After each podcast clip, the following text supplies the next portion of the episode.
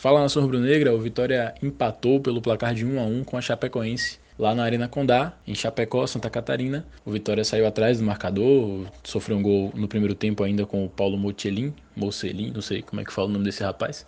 Empatou no segundo tempo de pênalti com o Thiago Carleto. É, o Vitória volta a campo na quinta-feira, dia 22, às 9h30 da noite contra o Guarani, no Barradão. Rapaz, velho, começou pela escalação, né? Já era o time de Barroca e o time de, Barroca já me assusta na escalação. Magrão, uma desgraça. Marcelinho deve estar tá comendo alguém. Alisson Farias ali tem toda aquela escapada, né? Que ele sempre tenta cortar para dentro para bater. Teve aquele chute no primeiro tempo, mas nada demais. Dormi, acordei agora. Dormi no final do primeiro tempo, acordei agora.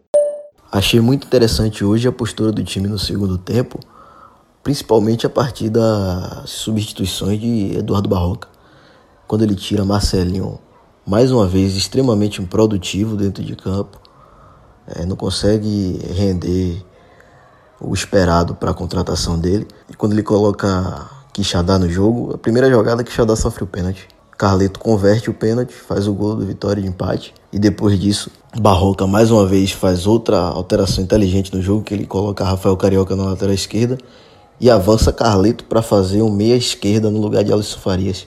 E aí o Vitória cresce absurdamente a produção do jogo, é, mereceu a vitória, perdeu duas chances, é, uma com o Léo Ceará que dribla o goleiro, mas não consegue finalizar, poderia ter rolado a bola para Quixadá fazer o gol.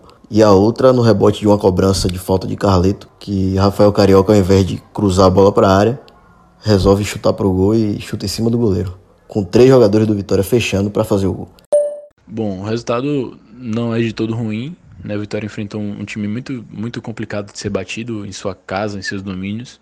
É um time que vai brigar para subir, mas por conta do, do histórico recente do Vitória, da posição que ocupa na tabela, a gente queria que o time tivesse saído com os três pontos. É, o Vitória mais uma vez mostrou que só faz gol de bola parada ou de pênalti. É, criou muito pouco, melhorou até um pouco a, a produção ofensiva no segundo tempo, é, a partir das alterações que o treinador fez mexeu bem, tirou Marcelinho. Eu espero que Marcelinho não vista a camisa do Vitória nunca mais, assim. É, que a gente tenha essa bênção na nossa vida de não precisar ver Marcelinho com a camisa do Vitória nunca mais. Ele é um jogador improdutivo, é um jogador que mata os ataques. É...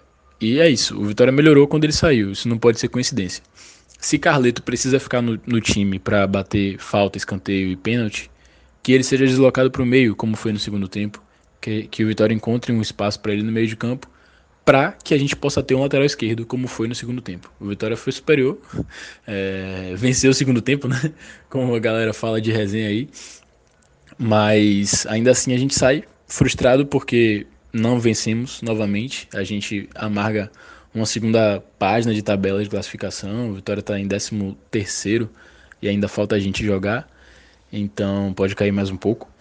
E é, o time mostrou vontade e um pouco mais de organização mas apenas isso de diferença para o que tinha com Bruno Pivetti. É um time ainda que não cria, um time que não, não é capaz de chegar ao gol sem ser em bolas paradas.